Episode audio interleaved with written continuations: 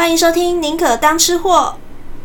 不知道在耳机另一边的你，对吃这件事情抱持着什么样的想法呢？我是个普通的上班族，不过也是个超级爱吃鬼，也就是所谓的吃货。而在享受美食的同时，我也享受着聆听跟这些美食有关的故事。对我来说，故事是能够让食物更加增添风味的东西。在这个节目中，我想跟各位分享平时在我生活当中那些让我口水直流的故事。他们可能会是一本书、一出戏，或者是其他一些触动我吃货开关的小事情。当然啦，每集我也会介绍这些香喷喷的料理。